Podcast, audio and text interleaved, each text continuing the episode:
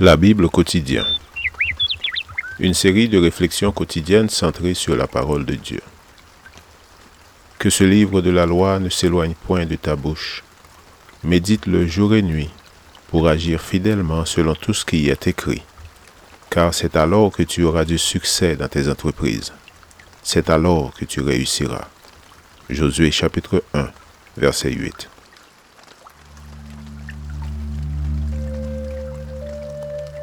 Aujourd'hui, le 29 juillet, dans la pire des situations, quand je marche dans la vallée de l'ombre de la mort, je ne crains aucun mal, car tu es avec moi. Ta houlette et ton bâton, voilà mon réconfort. Somme 23, verset 4. On dit parfois que le psaume 23 est le couronnement des psaumes.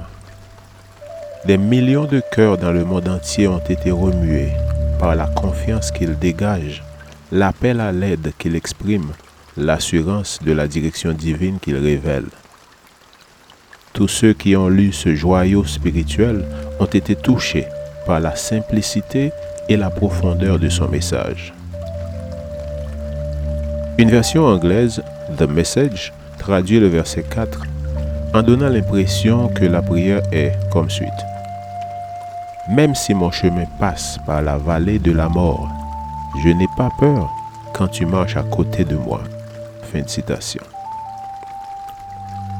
La mort est ce qui arrive de pire à celui qui aime la vie. Et le psalmiste, confiant, déclare que même dans cette situation, la présence du Seigneur est assurée. Ceci signifie que même dans l'incapacité de quitter cette vallée de mort, nous pouvons rester sereins, car l'Éternel se tient à nos côtés.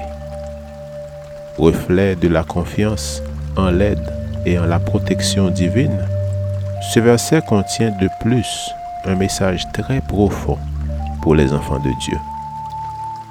Qu'il est triste d'arriver au seuil de la mort dans l'assurance du salut.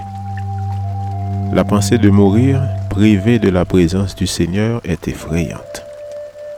La vérité est que la mort est l'antichambre de la présence divine. Ce n'est pas, selon certaines croyances, que le défunt monte directement au ciel. Mais quand ses yeux s'ouvriront, il contemplera le visage du Christ et l'entendra lui dire tendrement, Viens, béni de mon Père ou avec une profonde tristesse dans la voix, Retire-toi de moi, toi que je ne connais pas. La mort est le moment qui scelle l'avenir éternel de tout individu.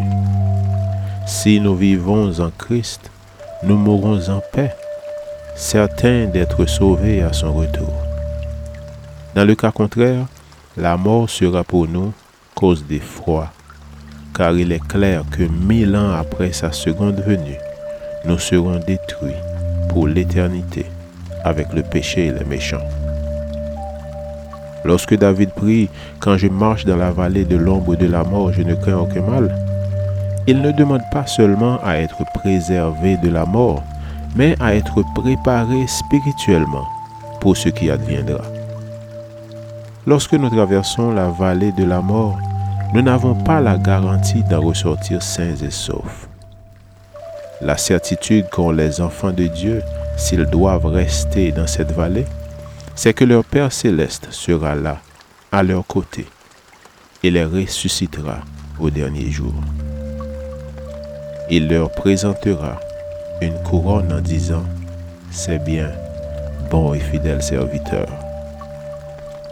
Nous pouvons continuer à faire confiance en notre Dieu, même dans les pires instants de la vie. Amen.